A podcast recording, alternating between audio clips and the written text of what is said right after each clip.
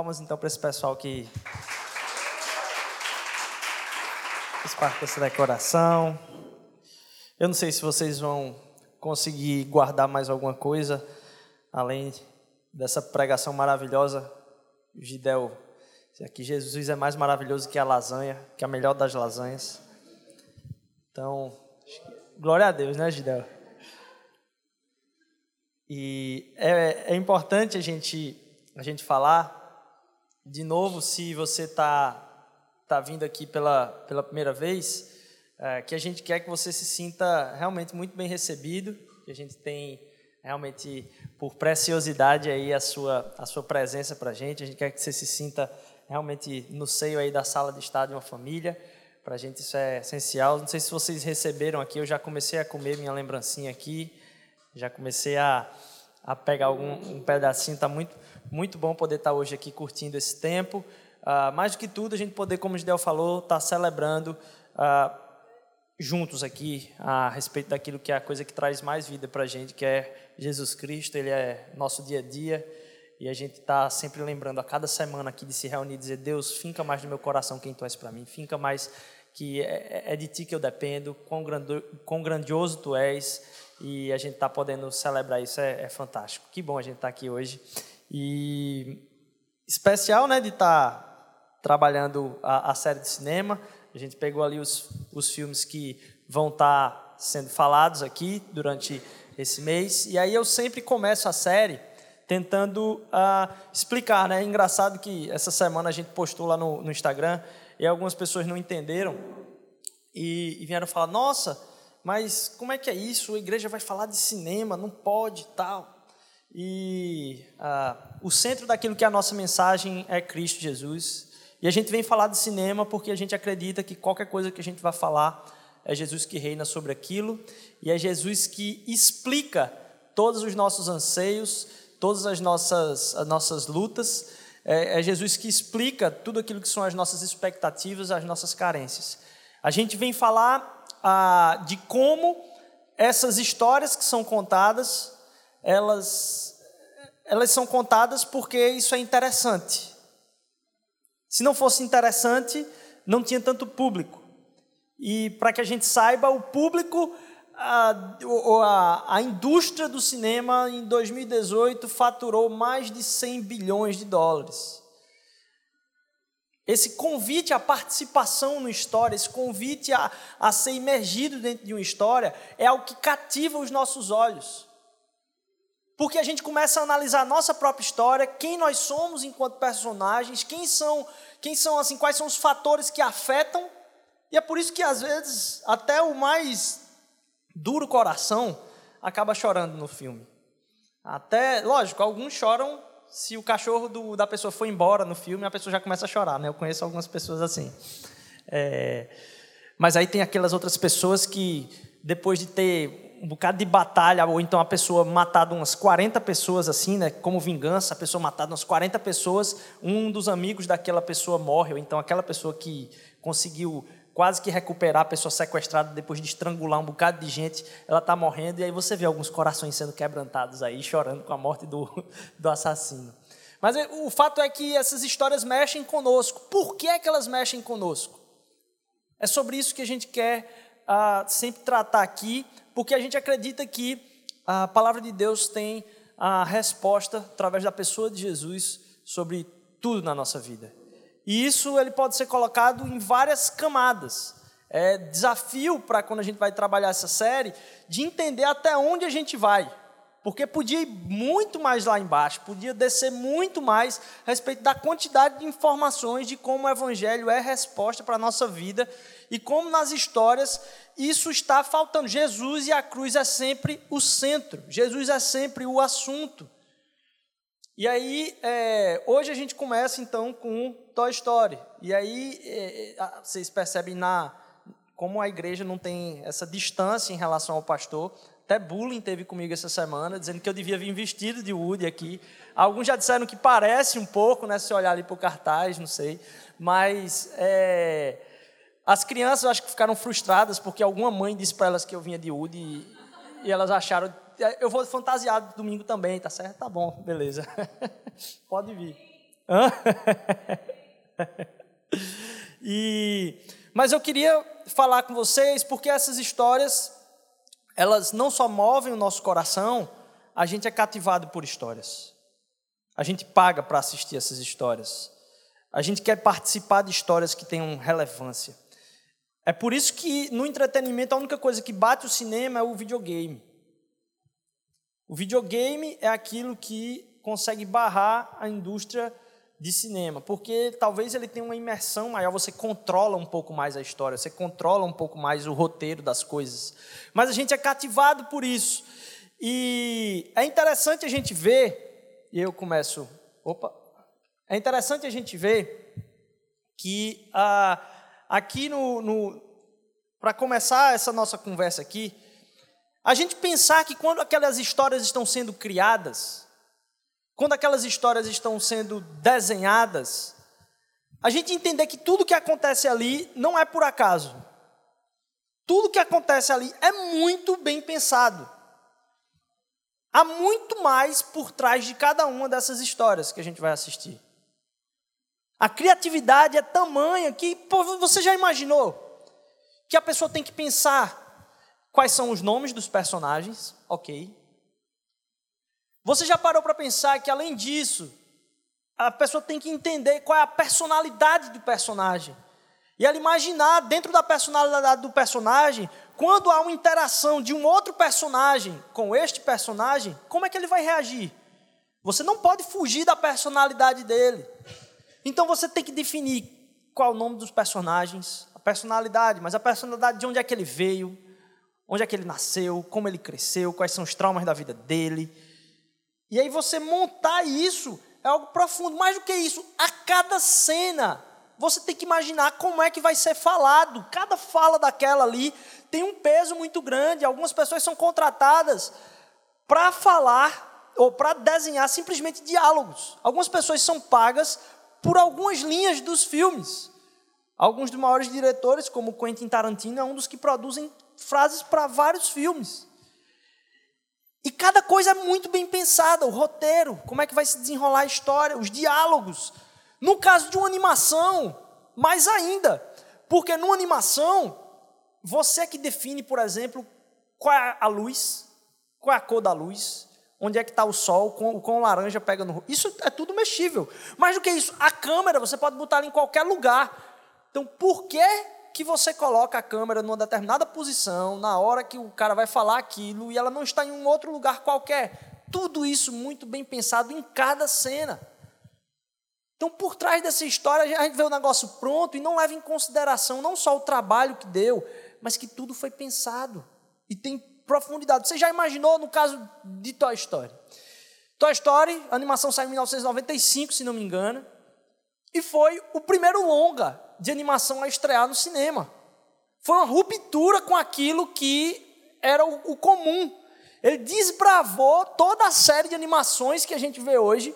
Começou principalmente com Toy Story. Eu não me lembro se Vida de Inseto veio, veio antes, mas quem realmente colocou a animação no cinema foi Toy Story. Isso foi uma ruptura muito grande, porque ninguém sabia o que, é que ia vir daí.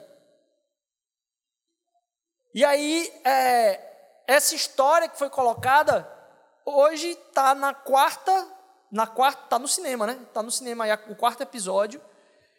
E você imagine, são as mesmas pessoas que dublam, certo? Então tem 25 anos, 24, 25 anos que essas pessoas, de tempos em tempos, vindo de diversos lugares, ou dos Estados Unidos ou do mundo, se encontram de novo para dublar então, por trás daquela, da, de toda aquela história, tem vozes e pessoas que têm se encontrado aí durante 25 anos, que formaram amizades, pessoas que. Então, tudo que acontece por trás da história tem muita coisa além. É engraçado que é tão pesado que, no caso de Toy Story, era um, um, um desbravar tão grande que eles estavam muito tensos. E se foi desenhar cada cenazinha antes de estar desenhada, e eles foram apresentar essa, esse, esse essa prévia do que eles fizeram. E quando eles foram apresentar, e eles estavam assistindo, eles olharam para aquilo ali, é, só para os diretores lá da Pixar ou da Disney, e olharam e disseram, rapaz, tá uma droga. A personalidade de Woody era toda, era outra coisa. A história por completo era diferente. O Woody era um cara super chato, crítico, ranzinza, era tava tudo diferente. E eles voltaram para casa e disseram: "Não, a gente tem que fazer esse negócio dar certo". E a gente sabe onde está errado. E aí eles passaram, sei lá, quase um mês desenhando freneticamente sem voltar para casa, tal, até mudarem a história toda, entregarem de novo e o projeto ser aprovado para isso e hoje ser essa, esse sucesso, esse sucesso mundial. Mas isso eu estou falando para que a gente entenda que há pensamento por trás da história, o que é que ela vai passar. Então, se é isso, significa que há uma pregação, algo pensado em passar alguma coisa através daquela história, que você entre e sinta determinadas coisas naquela história e algumas delas podem refletir valores da palavra de Deus, valores que são vida para a nossa vida, alguns deles podem refletir morte para a nossa vida. Então, Rodrigo, como é que a gente vai falar então de uma coisa que não pode, pode não estar sendo reflexo da palavra de Deus para a vida da gente? É que nas coisas que a gente enxerga, onde a falta da verdade que traz vida, a gente pode mostrar, a gente pode denunciar também. C.S. Lewis é, era aquele que dizia: uma mentira só tem poder enquanto se passa por verdade. Uma mentira só tem poder enquanto ela se passa por verdade. Porque no dia que você pega a mentira e mostra a mentira, ela perde todo o poder que ela tem sobre as pessoas. Então a gente tem como expor a verdade e falar a respeito de todas essas histórias, mostrando as carências e os anseios da, da sociedade, do mundo, do, do ser humano, e também onde isso é, é, vamos dizer assim, aumentado pela própria palavra. A escolha, então, de cada piada faz diferença. E aí, para vocês terem ideia, no, no Toy Story, ah, tem um livro que está relacionado com, com ele, que é Ao Infinito e Além, o nome do livro, que indica que tem algumas questões teológicas presentes nas discussões, onde talvez alguns diretores, principalmente quando estavam construindo dois, fizeram algumas perguntas. Se o quarto do Andy é o céu, o do Sid é o inferno, onde é que seria o purgatório? Então perceba que eles estão pensando a respeito de como mostram a história como um todo. E aí, é, isso tudo, de que cada detalhe na história é importante, fala a respeito da nossa imaginação. Os limites da nossa imaginação hoje, eles são diminuídos. A gente não cria mais história. Sabe por quê? Porque o nível é tão alto que a gente foi acostumado a consumir outras histórias. O nível é tão elevado, aquilo que nos é proposto, que a gente perdemos a capacidade de ser criativo. Sabe a, a facilidade com a criança que não tem muito contato com mídia, com as coisas a, a, da televisão, do YouTube. Sabe a, facilidade que ela tem de pegar uma boneca de pano, uma boneca sem olho, com o olho é um botão, e ficar tão feliz com aquele negócio que o olho é um botão, e dá tanto valor àquilo como se fosse realmente a coisa mais perfeita do mundo. Hoje, o boneco, a boneca precisa ter ser perfeita, ser mostrada quase que como na realidade, ou pelo menos imitando perfeitamente aquilo que é apresentado. A gente tem tanto consumo das coisas prontas que dizem que a gente quer comprar que a gente perde a noção dessa imaginação. E se para construir essas, essas histórias há imaginação por trás, questão é que imaginação é importante para a nossa própria vida. A gente tem que entender. Eu estava vendo um, um, um, devocional, que me indicou foi minha esposa, Paloma, ah, que a gente foi chamado para ser criativo. A gente foi chamado para pensar e imaginar. Se fomos criados à imagem e semelhança de Deus, uma coisa que nunca me veio assim, a importância disso. A primeira frase que tem na Bíblia fala que Deus criou o céu e a terra no princípio. Primeira frase, primeiro versículo de todos. Então, antes da Bíblia explicar que Deus é amor, antes da Bíblia explicar que Deus é grande, antes da Bíblia explicar que Deus é poderoso, antes da Bíblia explicar qualquer coisa, ela, ela fala de cara que Deus é criador. Ele faz surgir algumas coisas a partir do nada. Ele faz brotar partir do nada. E se fomos criados à imagem e semelhança dele, estava trazendo no devocional a partir disso, ah, na semana passada, ah, na capelania lá do Porto Social, estava ah, trazendo justamente essa ideia da importância da gente entender que nós também fomos criados e chamados à criatividade, a criar a semelhança daquele que criou. Então, se ele deu a terra e ele deu as sementes, cabe a nós o cultivo. Se ele deu o cérebro e se ele deu a natureza como um todo, a engenharia vai ser capaz de manobrar algumas dessas coisas para abençoar a terra. A gente imaginar que o cara que. Você já imaginou, aí não tem nada a ver com essa palavra, por que eu pensei isso? O cara que criou o papel higiênico, como ele abençoou a terra, hein? É uma invenção. O cara foi criativo, de alguma forma. Você imaginar que cada coisa que a gente faz, esse chamado à criação, ele é um chamado que faz parte da nossa caminhada de origem, de quem nós somos na origem. E a gente entender que Deus cria a partir do nada. A gente normalmente pega algo que nos foi dado e transforma aquilo para o bem das pessoas. Esse é o nosso chamado nas coisas visíveis. Mas percebe que como a, a gente pode criar algumas coisas, não do nada, mas criar a partir de um plano que é invisível. Eu estava fazendo uma, uma. Quando fui falar a respeito disso no início da semana lá no, no Por Social, perguntar quem é a pessoa mais fantástica que você conhece, pessoa que tem mais relevância para você. E é impressionante que ninguém citou o nome de Gandhi, ninguém citou o nome de Nelson Mandela, ninguém citou o nome de nenhuma das grandes dos grandes heróis da humanidade. As pessoas citaram minha avó, meu pai, minha mãe, meu tio, meu primo. São pessoas que participaram da nossa criação. E aí você entende criação, quando a gente diz que alguém cria a gente, ela não fez brotar simplesmente do nada aquilo. O surgimento daquilo depende do próprio Deus. Mas quando gente fala aquela pessoa me criou, ela, ela cuidou de mim e do meu desenvolvimento.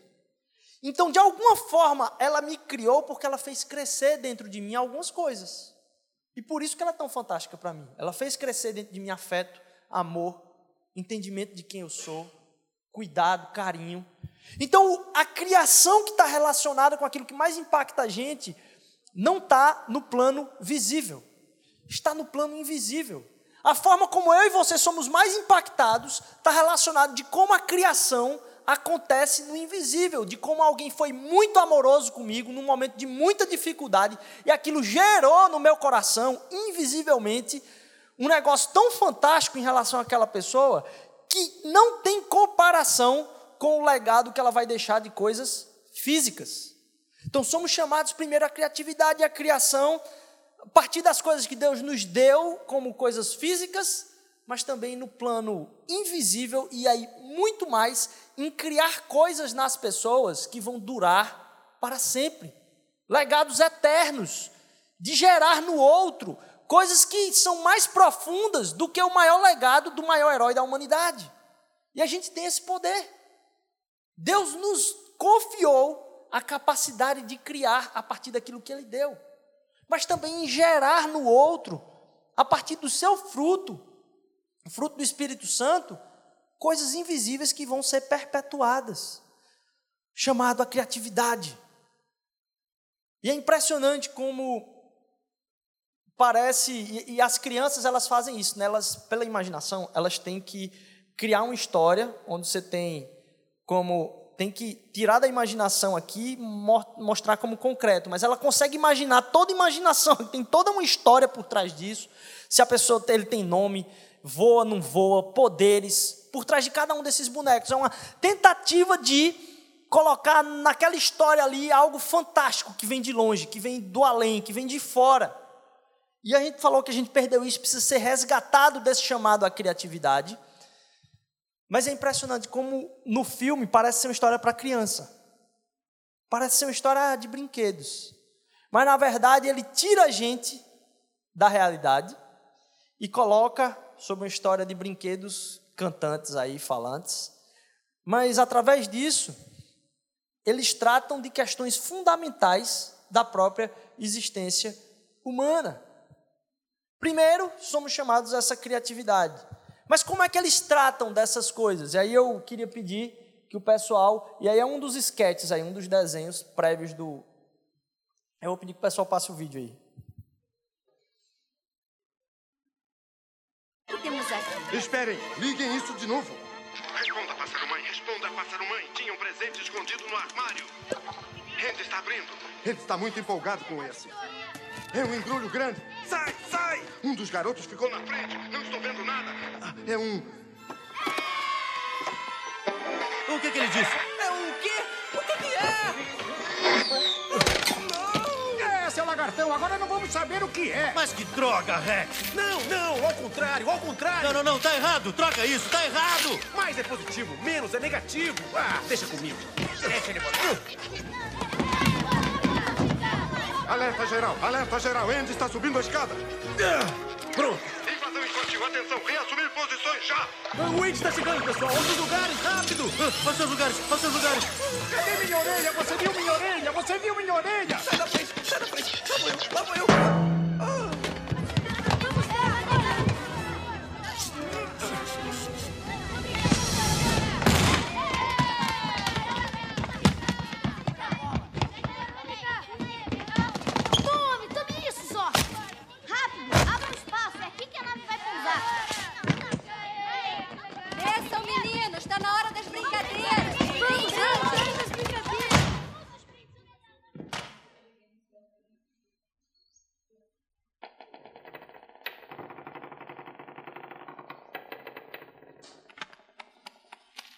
Que é isso? Dá pra ver? Dá pra O que será que tem lá em cima? Woody, quem é que está aí com você? hein? Woody, o que está fazendo embaixo da cama? Ah, nada, nada. O Wade só estava um pouco empolgado. Só isso. Muito bolo e sorvete, eu acho. Foi, foi só um engano. Mas esse engano está sentado no seu lugar, Woody. Você foi substituído? O que foi que eu disse antes? Ninguém vai ser substituído. Vamos ser educados e dar a seja lá quem for as boas-vindas ao quarto do Andy.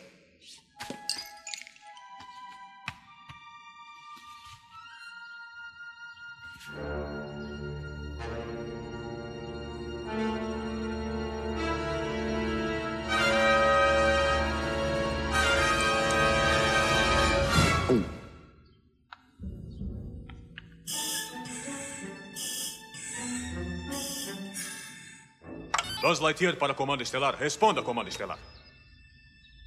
Comando Estelar, responda. Estão me ouvindo? Por que não respondem?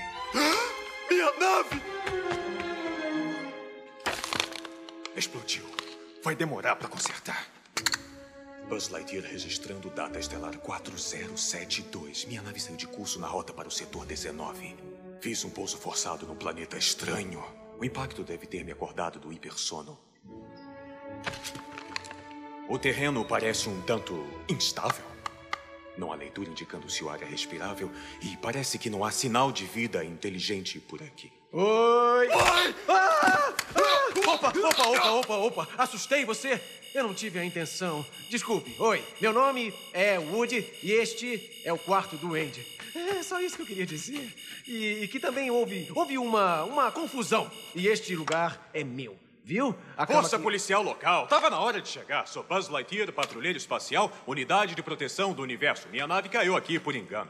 É, é mesmo um engano, porque esta cama aqui é o meu lugar. Tenho que consertar as turbinas propulsoras. Ainda usam combustível fóssil ou já descobriram a fusão do cristal? Bom, vejamos, temos pilhas grandes. Nessa, nessa breve parte de história aí, a gente é confrontado, a gente é colocado diante de perspectivas a respeito do que é a história para esses personagens. A gente percebe que ali tá, a criança está recebendo um presente novo, os brinquedos que estão no quarto estão doidos para saber que presente novo é esse. E o, o boneco é colocado diante de uma questão muito é, desafiadora para ele, que é: você vai ser substituído ou não? E aquilo ali parece incomodar todo mundo que está ali no quarto. Existe a história que está acontecendo dentro do quarto, ali onde os bonecos estão vivendo. A história das crianças que está acontecendo lá embaixo, elas sobem para guardar o brinquedo no quarto e descer de novo para brincar. Essas duas histórias contam a respeito de diferentes visões de como se imagina a realidade como a gente está inserida nela. De um lado, você tem o que acontece dentro do quarto, de um outro lado, você tem o que acontece fora do quarto. Todos os brinquedos que estão no quarto ali, eles imaginam que aquilo que eles vivenciam ali dentro do quarto é a realidade. Então eles falam, eles brincam, eles têm uma cultura, cada um tem um jeito e cada um se porta e se encaixa dentro dessa, dentro dessa comunidade ali de uma forma perfeita. E ali eles têm, vamos dizer assim, uma noção de que aqui é que é o um mundo verdadeiro.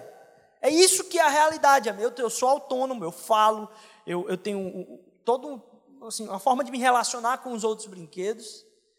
E aquilo que acontece fora do quarto é uma outra realidade, mas é de mentirinha. E aí, por entender que a vida autônoma deles é aquilo que é o que é verdadeiro mesmo, eles tendem a se relacionar com o que acontece fora do quarto de maneira mentirosa. A ponto de quando as crianças entrarem no quarto, eles têm que fingir uma coisa que eles não são porque eles sabem que eles falam. Então, eles têm que fingir. Então, você vê o boneco lá parado, você vê. Eles, cada um tem que correr para a sua posição. Porque quando o que está fora entrar, quando eu tiver contato com aquele que é o meu dono, ou com aquele que está acima de mim, ele não pode me ver do jeito que eu estou aqui agora. Mas eu vou me relacionar com ele como se aquela história dele fosse uma história que eu vou fazer parte, mas não é a real história. A real história é a minha história. Aqui dentro do quarto tem toda uma outra coisa que acontece. Por um outro lado, você tem o Buzz. O Buzz não está ciente da sua própria autonomia e ele chega ali imaginando que tudo aquilo que ele está vendo ali não importa. O que importa é o que foi dito antes para ele ou que está no chip de construção dele e que a, a realidade que ele vivencia, ele não se dá conta nem que o negócio não, não funciona. Ele diz: Ó, não está tendo checagem de temperatura, ele nem está quebrado. Ele experimenta uma realidade que está para além daquilo que ele está percebendo naquele momento, e aquilo ali é o tudo para ele. Aquilo que foi colocado para ele de fora do quarto, seu planeta estelar, tudo aquilo que é a narrativa da vida dele de fora, é o que define a própria vida dele. Por um outro lado, a gente tem as pessoas que estão presas à realidade que é ali dentro do quarto. A realidade de fora do quarto ela é menosprezada a ponto de eu ter que enganar. Essas duas coisas podem falar a respeito da dinâmica que a gente considera de histórias verdadeiras na nossa vida e da forma como a gente se relaciona com o próprio Deus. A gente tem uma história do dono, daquilo que acontece fora, e a gente tem a história dos brinquedos. E a gente pode viver de duas formas aí. Primeiro, a, a gente vai ver lá na frente que é um trauma para o próprio Buzz descobrir que ele é um brinquedo. E ele não, não se entender desse jeito, ele não aceita. E Buzz acaba confundindo, talvez também, aquilo que é a identidade dele com a vocação. Quando, de certa forma, isso ficou embaralhado nele. Então a gente tem a realidade de dentro do, do quarto, onde a gente admite autonomia completa. É isso que é a verdade aqui tal, vamos fingir para o dono, para ele não perceber o que, é que acontece aqui dentro.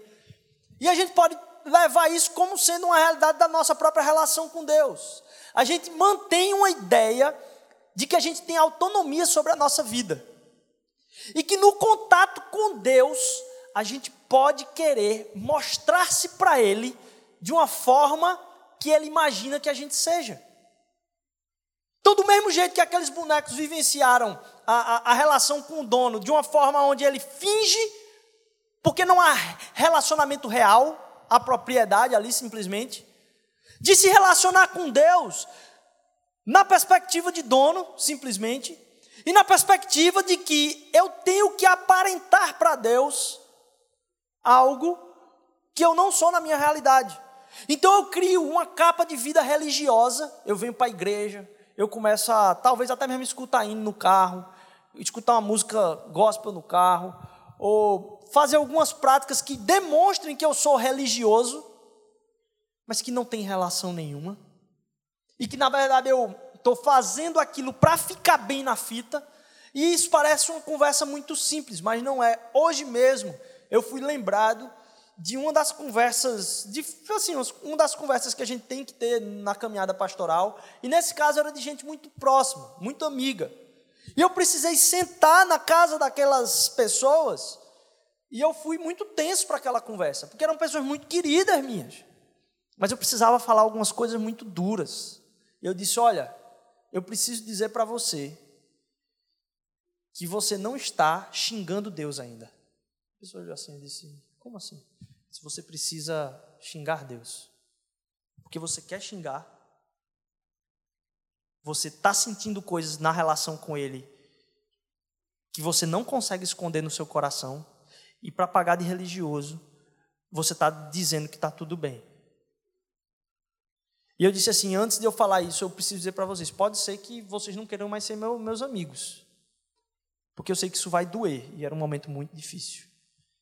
Eu disse: você precisa dizer o que você está pensando para Deus.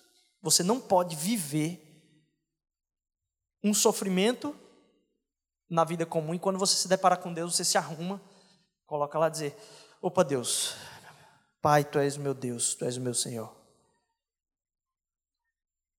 A gente se arrumar, se colocar numa posição quando a gente se, se coloca diante de Deus. Como se houvesse uma realidade religiosa e uma outra realidade nossa, dentro do quarto, da minha vida, da minha faculdade, do meu trabalho, dos meus anseios profissionais, dos meus anseios relacionais. E a gente começa a separar essas coisas como se fossem duas coisas totalmente diferentes. E viver uma vida religiosa, mentirosa e de hipocrisia na nossa relação com o próprio Deus. A realidade de dentro do nosso quartinho, a nossa própria autonomia é aquilo que é a nossa história. Ah, história com Deus é parte, é um departamento. Ah, como é que é a tua vida espiritual? Como se existisse isso. Toda a nossa vida é espiritual. Toda a nossa caminhada com Deus faz parte de um todo. A gente não tem compartimentos. Ah, minha vida emocional, minha vida familiar. Acaba tendo tudo conexão. E principalmente o todo que Deus representa no meu e no seu caminhar no dia a dia. Podemos considerar, como os brinquedos do quarto, duas realidades. Mas não só isso, a gente pode vivenciar o outro lado também. Que é entender como se tudo aquilo que é representado ou dito como vida espiritual é tudo aquilo que existe hoje. E a gente começar a, a, a, pensar que tudo aquilo que a gente enxerga aqui não tem valor. E a gente começa a, a viver uma realidade de fuga. Ah, Deus é tudo para mim. Deus E a pessoa se desconecta do contexto. Como o boneco que acha que a, a experiência dele está dita como sendo aquilo que colocaram lá no chip. E foge completamente a ponto de por exemplo, a gente imaginar que cinema não tem nada a ver com vida espiritual. Que conversa é essa? O que é que não tem a ver com a nossa vida espiritual? Essa série aqui, a gente não faz para ser mais legal. Ah, vamos fazer um negócio legal. Não, lógico, a gente curte enfeitar isso aqui tudinho. Mas é para que eu e você, quando se deparar com qualquer parte da nossa vida que enche de, assim, de alegria ou de tristeza, a gente faça conexões. A gente perceba que o Evangelho está em tudo. Como Gidel falou, o Evangelho está na lasanha. A gente possa fazer conexões daquilo. Poxa, de onde é que vem a alegria que eu sinto? Tem outras coisas que me dão alegria também. E a gente começa a enxergar cada uma das histórias e das partes culturais que a gente tem na. Toda música que eu ouvi, todo filme que eu assisti, tudo que eu vá comprar, vestir. Isso faça parte de algo maior de uma história que está acima de todas as histórias. E eu não vivo alienado do mundo. Para que eu perceba a realidade e que eu precise notar as coisas deste mundo, baseado na minha inserção nesse mundo. E aí o fora do quarto, o que acontece lá atrás, aquilo, vai dizer respeito de duas coisas na minha vida: a minha origem e a minha missão nesse mundo. Então eu posso ter contato se eu tenho essas duas certezas, da minha origem e da minha missão. E aí, é, lá em João capítulo 17, versículo 15 a 18, vai tratar de uma coisa muito interessante a respeito desse mesmo tema. A gente tem a vida fora do quarto também, então. E aí lá em João 17, 15, do 15 ao 18, certo? Eu vou ler o 15 aqui. Não peço que os tires do mundo, mas que os livres do mal. Essa é a oração de Jesus pelos seus discípulos. Não peço que os tires do mundo, mas que os livres do mal. Eles não são do mundo, como do mundo eu também não sou. Santifica-os na verdade, a tua palavra é a verdade. Assim como tu me enviaste ao mundo, eu também os enviei ao mundo. Então nem a gente vive alienado daquilo que é o mundo, porque a minha origem, essa outra história que acontece lá fora do quarto, ela diz respeito à minha origem e minha missão. Então eu vivo aqui com a perspectiva de que isso aqui não é o suficiente. Porque no caso, quando a gente imagina essa, essa experiência, é como se a gente não tivesse personalidade, que é o caso do Buzz. A personalidade dele é chipada, né? E parece que muitas vezes a gente vê, a gente vê na, na, nas igrejas evangélicas, é, que tem muita religiosidade, parece que a, a, personalidade das pessoas não existe, é todo mundo igual, fala o mesmo linguajar, a mesma forma, gosta das mesmas coisas. Deus é tão variado. Deus colocou tanta, tanta riqueza e criatividade em tudo que nós somos. Como é que a gente acha que a forma como a gente está no mundo não é para a gente atuar nesse mundo. Então, essas duas realidades, porque, acima de tudo, a gente. Deixa eu ver se tem mais uma. Aí, eu botei essa, essa imagenzinha aí, porque parece que dentro desse tipo de religiosidade, a gente vive feito os bonequinhos do Garra, para quem já assistiu. Aqueles bonequinhos ficam ali esperando ser recolhidos ali pelo Garra. E aí ficam doidos esperando que o, o garra leve. Parece que o, o, tipo de religiosidade e encontro com o evangelho que muitos têm é: ponto, encontrei com Jesus, estou agora aqui na piscina esperando ser levado. E aí você fica só cantando a respeito do que vai vir, a respeito da vida espiritual futura, a respeito de como vai ser no céu, a respeito. E esquece que o aqui e agora Deus tem para nós como bênção também para a gente agir, saber de onde a gente veio, para onde a gente vai. Essa fuga das histórias é, é, é, é notória. E é interessante como há um chamado na nossa vida para a gente transcender isso. Essa frase que é o tema, basicamente, de muitos que gravaram aí, ao infinito e além, que está lá no, no filme, ela retrata um anseio de toda criança de viver algo que é imaginário, que está, sei lá, na, na, nas estrelas. E mais do que isso, a gente tem que pensar a respeito da nossa história como não sendo em nenhum desses dois encaixes. O acúmulo da briga pela essa autonomia, eu sou autônomo, eu tive essa semana também um, um, um episódio desse, onde uma pessoa conhecida minha é, mandou um áudio dizendo: Olha, eu mudei meu nome, certo? E eu queria dizer para vocês que eu mudei meu nome, eu tirei esse nome aqui meu, porque eu não gostava desse nome. Na verdade, esse nome não tinha nada a ver comigo, né? A pessoa falando isso para a família. Esse nome não tinha nada a ver comigo, não faz parte de, de quem eu sou. E é engraçado porque acho que o cúmulo da. E eu não estou falando que é errado mudar nome, não, certo? Mas eu estou só dizendo que esse foi um episódio que me lembrou de como hoje existe essa temática de mudança de nome. O cúmulo da gente não entender que a gente não é o centro do universo um dos episódios é mudança de nome. Porque se tem uma coisa que você não decidiu e é a prova de que você não é completamente autônomo é que você tem um nome. E esse nome não foi você que se botou, foi alguém que botou em você. Então alguém lhe chamou por uma coisa que você não decidiu. E você, em crise com isso, com a possibilidade de você não ser completamente autônomo, que você não é o centro da história, você pega e coloca e diz: Não, eu não posso ser chamado você não decide como vai ser chamado. Você pode até fazer uma proposta, dizer, eu quero que me chamem desse jeito, mas você não decide. Isso é uma coisa que você não decide. Quantos aqui tiveram talvez um apelido aí que nunca gostaram? Mesmo tendo um nome que gostavam. Então, alguns talvez não tenham um nome que não gostam hoje. Mas isso é uma coisa que a gente não tem como decidir, porque não temos autonomia completa sobre a nossa própria vida.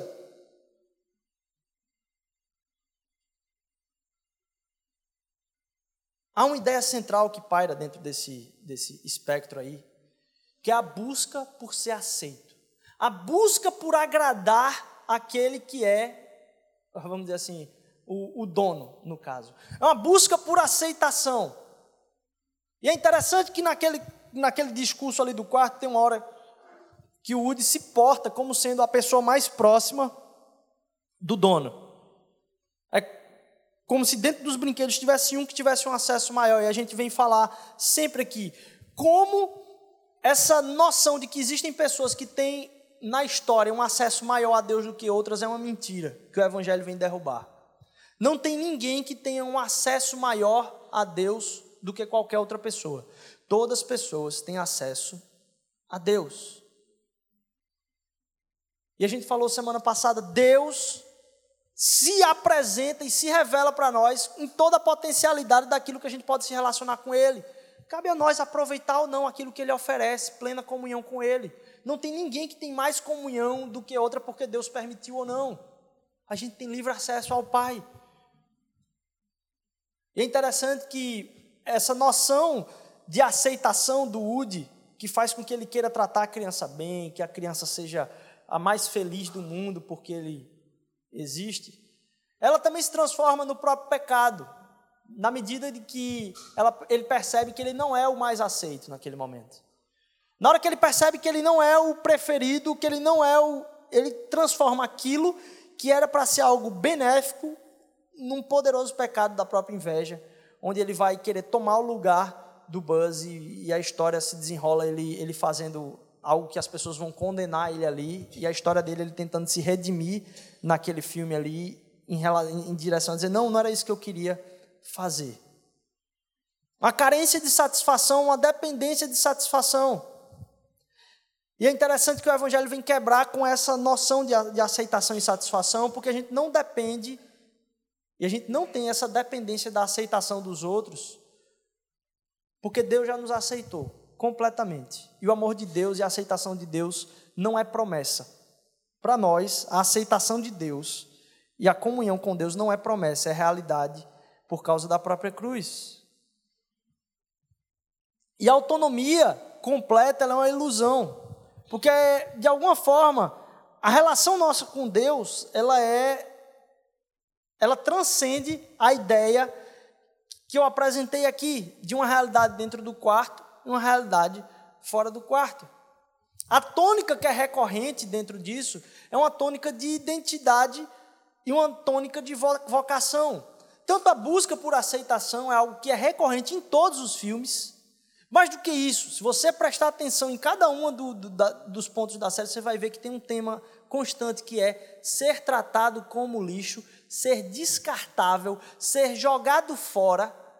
É algo que é uma preocupação. Não ser importante para aquele que você ama é algo que é um tema constante em todos eles. E aí eu aconselho você a assistir o, o novo também, muito bom, por sinal. O tema de ser jogado fora. E a gente entender que na nossa relação com Deus, de novo, não há preferidos, como está lá em João capítulo 3, 16, Deus amou o mundo de tal maneira que deu seu Filho para morrer por nós, para que todo aquele que nele crê não pereça, mas tenha vida eterna. Deus amou o mundo. E a identidade e vocação nossa nos faz não ter mais medo de ser assim, substituído por uma, uma outra coisa de ser trocado por uma outra coisa. E, diferentemente do que a gente percebe, tanto no Woody como no Buzz aí, uma luta por entender, talvez, o senso de ser. O senso de ser e o seu lugar no mundo. No caso do Woody, o senso de ser dele está enraizado de ser o brinquedo favorito, o centro das atenções. Ele era, de certa forma, o líder, e ele estava olhando para isso, para o, o seu senso de ser. No entanto, quando Buzz entra em cena, essa dinâmica é completamente causa uma ruptura. O senso de ser de, de, de Woody ele é ameaçado. Isso arruína o seu ser no mundo. E eu pergunto: o que é que em algum momento, quando saiu do lugar, arruinou o seu senso de ser no mundo? O que é que é aquela coisa que, se tirada, faz com que você não tenha mais valor nenhum? Para o próprio Woody, esse senso de ser orientava ele ao seu propósito, que era uma coisa boa, que era fazer ele feliz, mas isso era contingente. Isso era algo que trazia, inclusive, ansiedade, no caso da história toda lá. Para além desse senso de ser, que deveria ser algo da natureza dele, de quem ele é, independentemente do que ele faz. É o olhar de um pai para o filho, quando o filho não pode andar, não pode falar, só faz, não vou nem falar a palavra aqui, só faz o que não presta, necessidades biológicas. E mesmo assim, a única coisa que o filho faz é dar trabalho. E mesmo assim o pai o ama por quem o filho é, não por aquilo de alguma coisa que ele faz.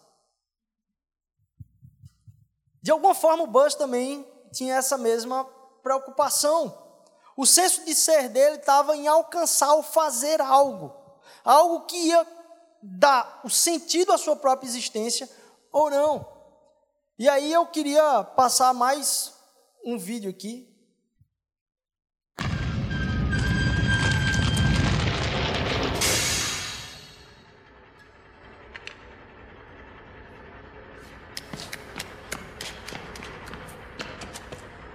De acordo com meu computador, o. Cala a boca! Cala a boca, seu idiota! Xerife, não é hora para pânico. É hora perfeita para pânico!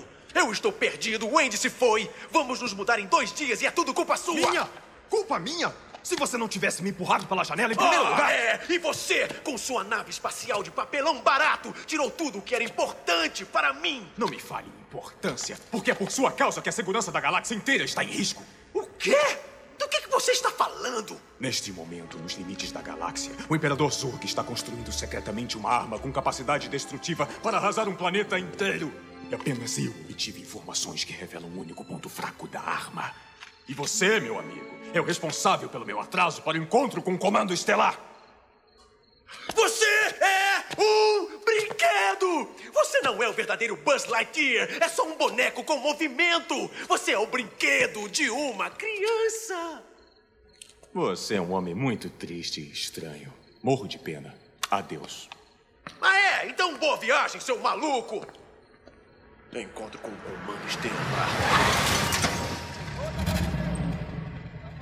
Pizza Planet? Andy! Ah, não. Eu não posso aparecer naquele quarto sem Buzz. Buzz! Buzz! Volte aqui! Não enche. Não, Buzz! Você tem que voltar! Eu achei uma espaçonave! É uma espaçonave, Buzz. Vocês percebem a dinâmica dessas duas histórias? Um achando que a realidade é que ele era aquilo que acontecia no quarto e o outro imaginando uma coisa que estava completamente fora. É interessante a gente entender que há essa, essa necessidade dessa relação muito mais profunda. Mas eu queria que a gente refletisse sobre o fato de que nesse tipo de relação a gente não tem nada a ver com um brinquedo. A gente não está falando a respeito simplesmente de um dono. E é interessante que na relação com Deus ela é tão profunda que mesmo ele, ele tendo nos criado e nos fazendo viver para criar também, ele fala essa frase para a gente: Eu já não vos chamo de servos. Porque o servo não sabe o que faz o seu senhor, mas eu vos tenho chamado de amigos, pois tudo que eu ouvi eu compartilhei convosco. Está lá em João 15, 15. A gente estava na série que estava em João 15. E sabe o que é que é a diferença tremenda desses dois tipos de história? É que para aqueles que estavam vivendo dentro do quarto, e achando que aquela era a realidade da autonomia deles. E para o próprio Buzz, que não tinha autonomia nenhuma, a cabeça dele funcionava pelo que estava programado aqui, e ele imaginava uma outra história que estava funcionando lá fora, e essa que é a realidade completa, fora do mundo. A gente é colocado dentro desse mundo, e a gente tem uma relação com Deus que ultrapassa esse fingimento e essa hipocrisia de uma relação.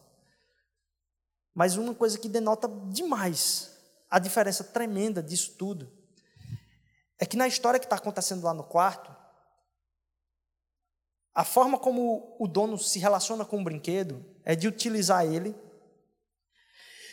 e o brinquedo poder se mostrar de uma forma diferente para ele e ele cumprir de certa forma um propósito ali de alegrar o dono e, e, e tal. E a gente às vezes confunde que Deus quer se alegrar com a gente muitas vezes como se a gente fosse um brinquedo também. Mas tem um, uma coisa que faz com que essas histórias, assim, fujam do que é a realidade do Evangelho para a nossa vida. O fato é que Cada um ali escolhe a vida que quer levar e acha que não tem como ter uma conexão direta com o que está acontecendo completamente fora. Por quê? Aqueles brinquedos que estão no quarto, e na hora que os meninos estão subindo, eles dizem, cada um para sua posição. Eles acham que tem como fingir, que eles têm autonomia completa. Que ao se encontrar com o que está acontecendo fora, eles podem se comportar de um jeito e naquela privacidade deles ali, eles podem viver do jeito que eles quiserem, porque não tem uma coisa nada a ver com a outra. Deus se relaciona conosco para além de uma relação de duas pessoas. Quem dirá de um dono com um brinquedo? Sabe por quê? Quando eu estou conversando com você, quando eu estou conversando com meu pai, quando eu estou conversando com a minha esposa, eu, no fim das contas, não sei o que está no coração dela. Mas Deus conhece o meu e o seu coração. Não tem como escondermos dele aquilo que está acontecendo no profundo do nosso ser. Ele conhece profundamente quem somos. E quando nos deparamos na relação com Deus, numa relação de entrega, onde Ele mesmo diz: Eu não os considero mais servos, mais amigos, mais do que isso, a gente pode saber que em Deus nós somos completamente compreendidos. Ele conhece o nosso coração, Ele sabe a nossa angústia, Ele sabe a nossa alegria, Ele sabe aquilo que enche o nosso coração e aquilo que esvazia o nosso coração. Não tem como a gente fingir para Ele, porque é que muitas vezes a gente acaba se relacionando com Ele como sendo algo tão distante. Se Ele conhece a coisa mais íntima sua, aquilo que você não contou para ninguém, aquilo que você não confessou para ninguém, Ele conhece. E se foi algo que te envergonha bastante, Ele disse: Foi para isso que eu vim para morrer. Eu estava enxergando isso aí, que você acha de pior e estava dizendo: mesmo assim, eu te aceito. Aquilo que você tem medo de ser a punição por isso que você esconde de todas as pessoas, caiu sobre mim. Aquilo que você esconde de todas as pessoas por achar que é o pior, caiu sobre mim. Olha lá para a cruz. Porque minha cruz veio ser resposta para isso, inclusive. Não tem um quarto do seu coração que não esteja com a porta escancarada para Deus. Ele tem acesso a isso. E ele quer ter um relacionamento com você da mesma forma do desejo, quando sabe quando teu amigo chega para te contar uma história e você sabe que não é a história completa? Que o cara deu uma maquiada na história toda? E aí você, uhum, certo, sei. E te causa tristeza, porque o amigo não foi sincero por completo.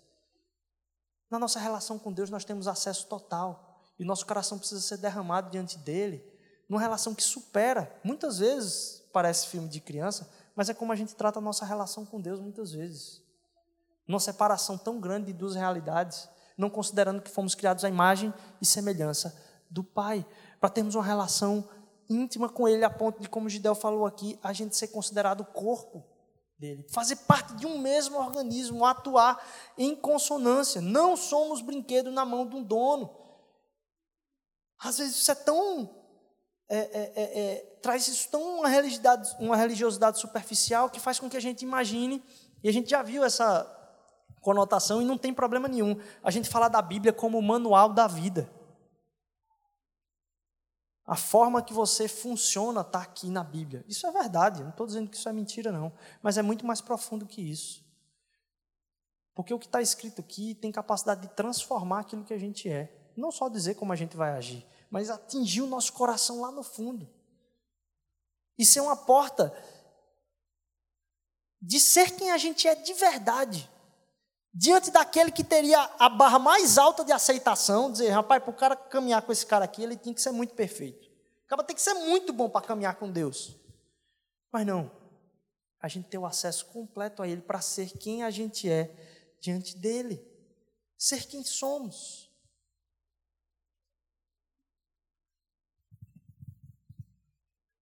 E aí eu queria já me encaminhar aqui para o nosso tempo de ceia. A gente vai celebrar isso, esse tempo juntos hoje. Lembrando do texto que está lá em, em Coríntios, capítulo 11, a partir do versículo 23. Porque eu recebi do Senhor o que também vos entreguei. Que o Senhor Jesus, na noite em que foi traído, tomou o pão e, tendo dado graças, o partiu e disse: Isto é o meu corpo, que é dado por vós. Fazei isso em memória de mim. Por semelhante modo, depois de haver ceado, tomou também o cálice, dizendo: Este cálice é a nova aliança no meu sangue. Fazei isso todas as vezes que beberdes em memória de mim. Porque todas as vezes que o, que comerdes o pão e beberdes o cálice, anunciais a morte do Senhor até que ela venha. Toda vez que vocês comerem disso, beberem disso, vocês estão anunciando a volta do Senhor. Vocês estão falando a respeito da verdadeira história, na qual Deus escolheu a gente para ser parte dela. Se eu estava falando a respeito de um Deus que veio, isso aqui vem para lembrar quem Jesus foi, o que ele fez por nós, e anunciar que a morte foi vencida ali no Calvário. Eu não ia nem usar isso hoje, eu ia preparar uma mensagem separada só para isso. Mas Deus me fez lembrar no coração agora. Eu estava partilhando com uma pessoa a respeito do sofrimento dela, do que Deus. Se Deus entende nosso sofrimento ou não, né? E ela estava. Assim, a dificuldade que a gente tem muitas vezes de expressar o que está lá dentro do nosso coração, né? o que, que realmente está lá no nosso coração. E a gente começa a pensar que isso vai ser difícil completo de explicar para alguém assim que entenda tudo o que a gente está passando. Gente estava falando lá a respeito de como a mensagem da cruz e da ressurreição fala a respeito de um Deus que mostra para a gente que ele entende aquilo que está acontecendo ali. E a gente, como já repeti aqui algumas vezes, o texto que Jesus fala como suas últimas palavras é Eloá, Eloá, lama sabachthani, Pai, Pai, por que que tu me abandonaste? Esse é o texto que está lá em Salmo 22, no Antigo Testamento, quando o salmista está, Pai, por que que tu me abandonaste? Davi como sendo um daqueles mais sentimentais, colocando ali, expressando os seus anseios, suas angústias, suas dores maiores, diante de Deus, derramando seu coração, mostrando quem Ele era. Você tem Jesus falando a mesma coisa aqui, para dizer para nós que Ele nos entende por completo. Ele sabe quem somos, o que sentimos, o que sofremos. E me veio na cabeça uma coisa ainda mais de explodir a cabeça, né? É que, na verdade, quando a gente fala a respeito do sofrimento de Jesus, a gente pensa no sofrimento físico, no sangue, nos cortes. Mas eu estava falando, como já citei talvez aqui para vocês, que não foi o maior sofrimento de Jesus. O sofrimento de Jesus, você já deve ter perdido contato com alguém que você encontrou em alguma festa. Você conheceu a pessoa, nunca mais viu depois. Você não fica tão triste quando você perde aquela pessoa, né? O tempo foi muito curto de contato com ela. Mas se você tem uma amizade aí que você conheceu, passou um ano fazendo um curso de inglês com ela e depois perdeu, poxa, a pessoa foi embora daqui, viajou para outro lugar. Você diz, poxa, perdi o contato. Nossa, essa amizade se rompeu aqui, a gente não tem mais tanto contato. É uma dor emocional que fere bastante. Se você perde alguém que foi um amigão seu durante todo o ensino médio, uma amigona sua durante todo o colégio aí, o tempo de ginásio para os antigos aí, você tem, nossa, quando você viaja, eu sei, eu fui morar em outros lugares, você, você tem uma, uma dor mesmo que te, te come por dentro de você sentir falta das pessoas que faziam parte do seu convívio. Porque foi um tempo maior do que um encontro casual ou simplesmente uma amizade de um ano de curso de inglês. Quando a gente perde alguém da nossa família, isso causa uma dor na alma tão profunda que parece que a gente vai perder o sentido da nossa existência. Quando a gente perde alguém muito amado, que teve um papel, que construiu, teve esse chamado para criar e construiu e criou algo dentro de nós tão profundo, quando a gente perde essas pessoas muito próximas, com um tempo muito grande aí de contato, de relacionamento, isso causa em nós uma dor tão grande. Quando a gente perde um pai, uma mãe que foi muito amoroso, nossa, um avô, uma avó, que teve muito um impacto muito grande na nossa vida. É diferente, porque está relacionado com a profundidade da relação, está relacionado com o tempo que foi gasto na relação, está relacionado com tantas coisas, né? Quando a gente para para pensar que o convívio, que a relação do pai e o filho, ela é eterna, em plena comunhão, num tempo que não tem como calcular. E você saber que ali na cruz o filho estava dizendo: Eloá, Eloá, lama sabachthani. Pai, por que tu me abandonaste? Imagine a dor da, do corte relacional sentido naquele momento. E aí Deus lembrou uma coisa no meu coração essa semana no aconselhamento. Não é que Deus não entende o que, que a gente sente. Na cruz, prova que Ele entende muito mais até do que nós mesmos aquilo que a gente sente. A gente pode derramar diante dele. A gente é que nunca vai entender o que Jesus sofreu ali na cruz. Porque era para a gente sofrer aquele abandono por Deus, pelo nosso Criador, por aquele que é dono das nossas vidas. E ele sofreu aquilo que a gente nunca vai entender que ele sofreu, porque só ele sofreu aquilo, para que eu e você pudéssemos caminhar na aceitação, na relação completa que ele perdeu. Ele deu para a gente aquilo que ele tinha, para que a gente nunca soubesse o que ele passou. E para que se prove que ele sabe tudo que a gente passa. Para que prove que ele conhece o mais profundo do nosso ser. E aí, quando a gente vem para essa mesa, não é uma mesa. Ah, vamos juntar aqui o povo para. Até mesmo, vamos brincar, como se fosse um chamado a a uma brincadeira. Ele não quer brincar conosco.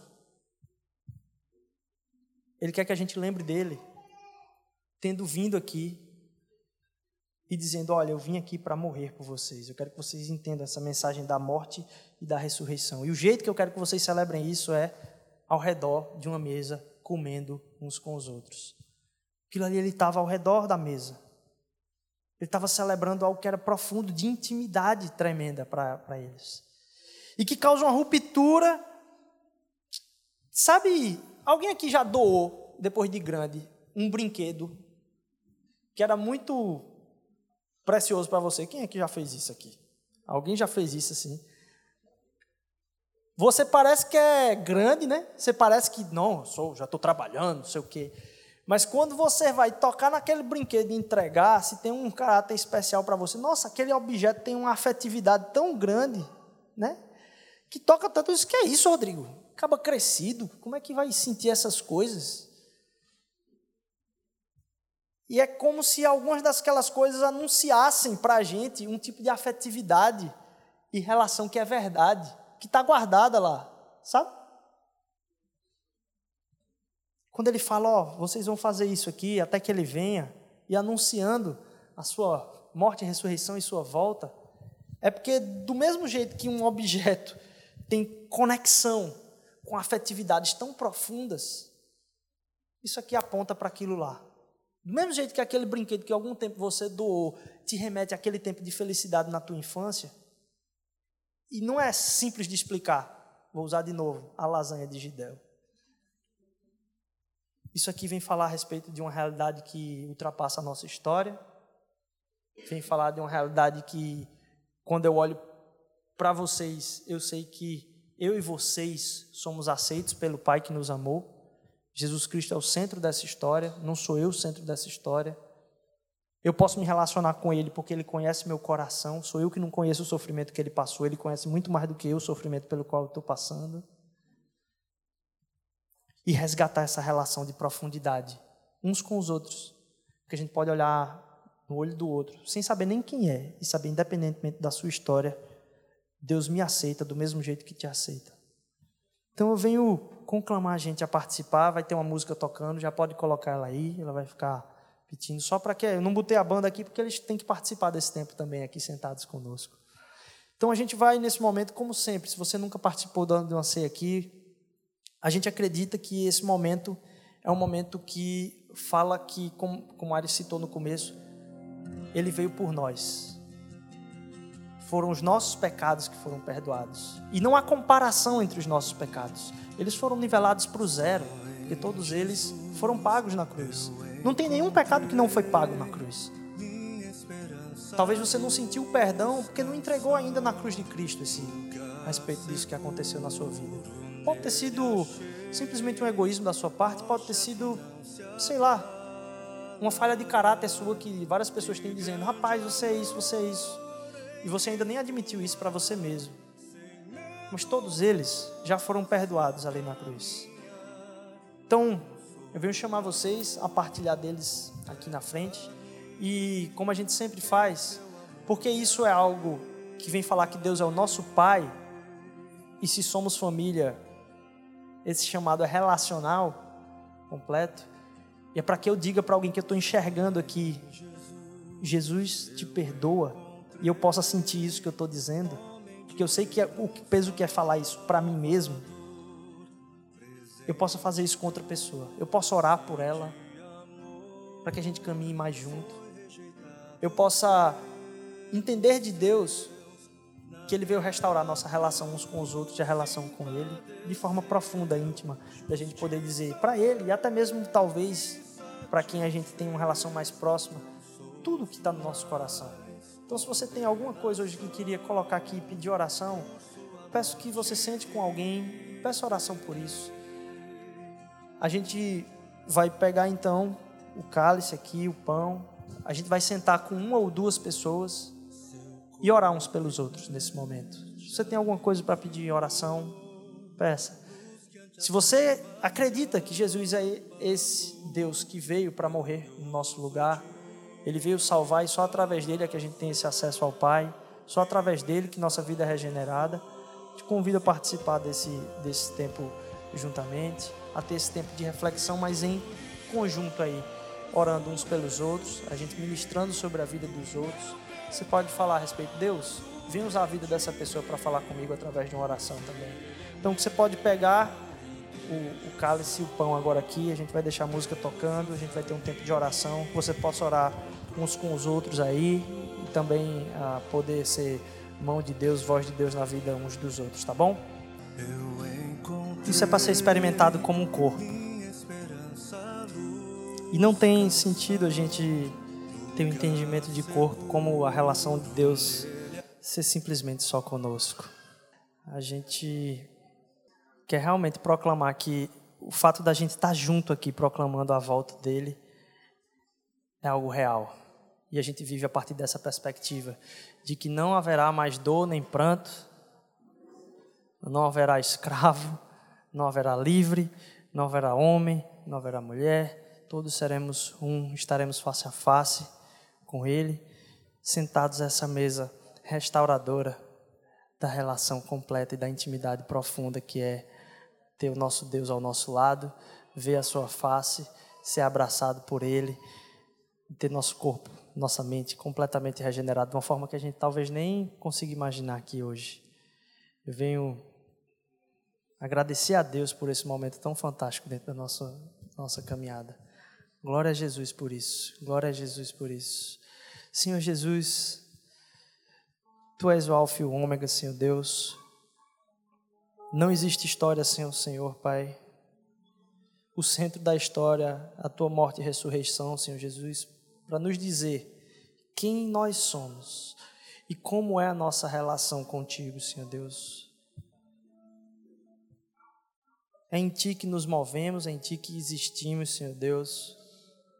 Vem fazer com que a nossa história possa fluir de glória ao Teu nome, Senhor Deus.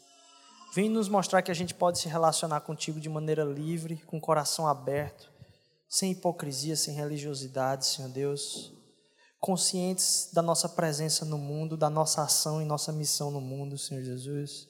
Conscientes do corpo que somos, Senhor Deus, que essa semana não é Rodrigo que vai para o trabalho de servir, não é Paloma que vai para o trabalho de servir, não é Tony, não é Ana, não é Aires, não é Lucas.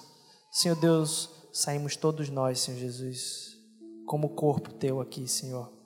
É as tuas mãos através da vida de cada um aqui de nós, Senhor Jesus.